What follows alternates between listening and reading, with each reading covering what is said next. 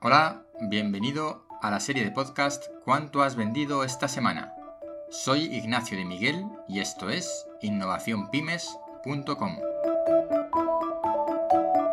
Bienvenido al podcast ¿Cuánto has vendido esta semana? El podcast en el que te cuento cómo poner en marcha un negocio por el buen camino, o al menos por mi buen camino. Hoy capítulo 5. Solo tienes una cosa que hacer. En relación a las tareas que hay que realizar en un negocio hay mucho escrito. Se habla mucho del hombre orquesta y del autónomo que hace de todo porque está solo en su negocio. Tener una larga lista de tareas por hacer y de diversa índole puede ser una carga difícil de gestionar para una sola persona. Daré unas pautas para intentar contribuir a una mayor fluidez en la ejecución de las múltiples tareas del emprendedor, del negocio, del autónomo, del empresario y sus labores. Me da igual cómo te hagas llamar. Si te haces llamar emprendedor, empresario, autónomo. El caso es que trabajas para ti mismo y hay cosas que debes hacer en persona y otras que deberías delegar o externalizar. Te contaré cuál es mi criterio para externalizar un servicio con un proveedor. Pero vamos por partes, como siempre. Tres cosas que te voy a contar a continuación.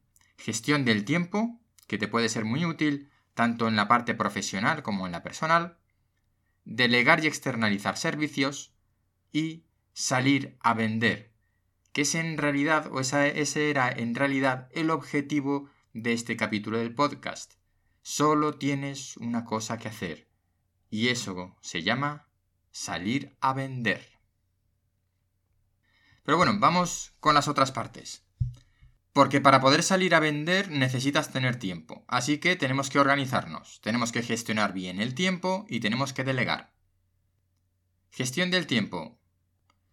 Pues hay muchas cosas que se pueden hacer y muchas técnicas que se pueden aplicar. Yo creo que hay que ir por lo sencillo. Podemos ir aprendiendo sobre cómo mejorar la gestión de nuestro tiempo, pero sí que yo hay dos cosas que son fáciles de poner en práctica y que nos van a ayudar mucho a ser más productivos y ser más eficientes en el trabajo. Por un lado está la regla de los dos minutos. Si te topas con una tarea que puede estar resuelta en dos minutos, entonces hazla, no la dejes para después. De esta manera te quitarás dos cosas de encima, una la tarea y dos el pensamiento de que esa tarea está pendiente. Pero el objetivo es que esas tareas breves que se pueden hacer en el momento hacerlas de manera efectiva cuando nos topamos con ellas.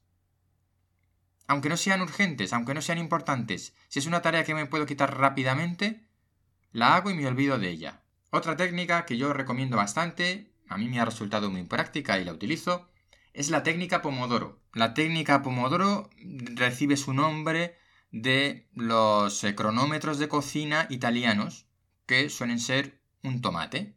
Pues bien, se trata de establecer bloques de trabajo de 25 minutos.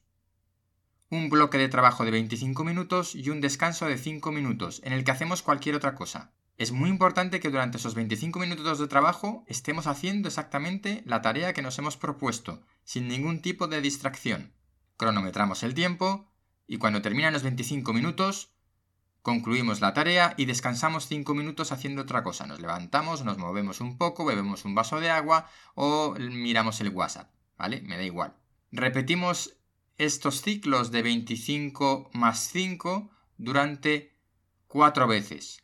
Con la diferencia de que en la cuarta ocasión el descanso, en vez de ser de 5 minutos, será de 10 minutos. Os puedo asegurar que si cumplís un ciclo, un, grupo de ciclos completos, es decir, cuatro ciclos de trabajo, en estas eh, dos horas y cinco minutos que dura todo el, el grupo, vais a ser muy productivos y muy eficientes. Realmente merece la pena. Es más, yo os diría, si solamente tienes tres cuartos de hora para trabajar, por lo que sea, hasta que tengas que una reunión o tengas que irte a la calle a hacer cualquier cosa, Aplica la técnica Pomodoro. Cierra todo, coge un cronómetro, ponte 25 minutos a trabajar de manera específica en una tarea. verás que vas a ser muy productivo y vas a estar al final muy satisfecho con el resultado que has obtenido después de estos 25 minutos de trabajo concentrado. Si os interesa más el tema de la gestión del tiempo, hay un montón de literatura por ahí, podéis investigar un poco más, mirar otras técnicas, aplicar otros procedimientos, pero bueno, estas son mis dos recomendaciones en cuanto a gestión del tiempo que a mí me resultan útiles y son muy fáciles de poner en práctica. Siguiente punto, el tema de delegar. No podemos hacerlo todo nosotros. Al principio es verdad que tenemos que hacernos cargo de todo porque no tenemos recursos para que nos ayuden otras personas, no tenemos compañeros de trabajo, no tenemos... ¿De acuerdo? Pero hay que intentar delegar nuestra actividad para poder tener tiempo para lo importante, que os recuerdo que es salir a vender. ¿Cómo definir esas tareas que podemos delegar? Bien, lo primero es saber, tener muy claro cuáles son las actividades que tenemos que hacer. Vamos a intentar definir los puestos de trabajo con una descripción muy detallada en función de todas las cosas que tenemos que hacer a lo largo de nuestro proceso de negocio. Como si tuviéramos personal infinito, ¿de acuerdo? Si esto resulta un poco complicado, lo que se puede hacer es una lista de tareas dentro del negocio, desde el lunes a primera hora hasta el viernes a última hora todas las tareas diferentes que, tenéis que realizar, que realizáis de forma habitual en vuestro negocio. Las ordenamos para que tengan un sentido y las describimos lo mejor posible. Una vez que tenemos todas las tareas ordenadas y descritas, las agrupamos por perfil, por tipo, y de esa manera ya tenemos los grupos de actividad que podemos delegar. Podemos empezar por un grupo de actividad o por una sola actividad y delegar esa y a continuación con el tiempo ir delegando otras actividades.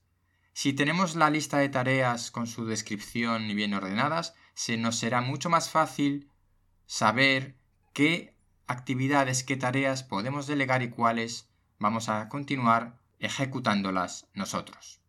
Bien, en relación con esto de la delegación está la externalización, que es diferente, es decir, delegar es delegar en alguien que trabaja con nosotros o para nosotros, y externalizar es derivar el trabajo a alguien de fuera para que nos lo haga como un subcontratado, como una empresa que se dedica a hacer determinada tarea de manera especializada y nosotros externalizamos esa necesidad que tenemos de un servicio determinado para que nos lo haga un tercero. Puede ser un autónomo, freelance, puede ser una empresa.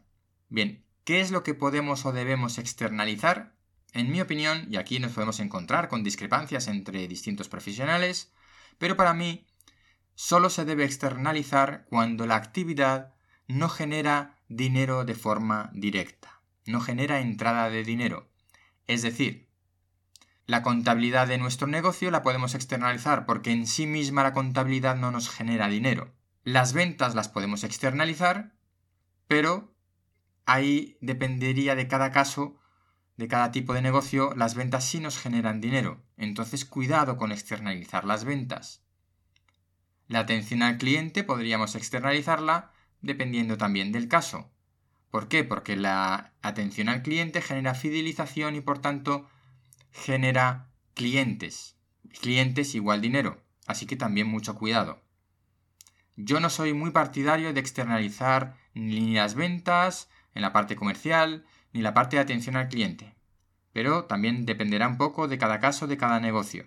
Así que, ya sabéis, pensad en primer lugar en externalizar actividades no productivas o que no van a tener consecuencia en la cuenta de resultados de nuestro negocio.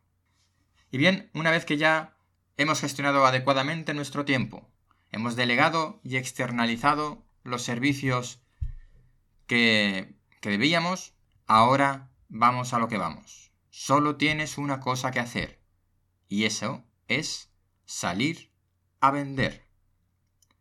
Todo lo que hagas tiene que tener como objetivo final la venta. Preocúpate solo de eso, y cuando hayas vendido, ya habrá tiempo para todo lo demás. Porque, como ya dije en otro capítulo anterior, puedes tener un muy buen producto, pero si no lo vendes, no tienes nada. Así que ya sabes, tu único objetivo es salir a vender. Hasta aquí el capítulo de hoy de la serie ¿Cuánto has vendido esta semana? Soy Ignacio de Miguel y esto es innovacionpymes.com. Nos escuchamos la semana que viene.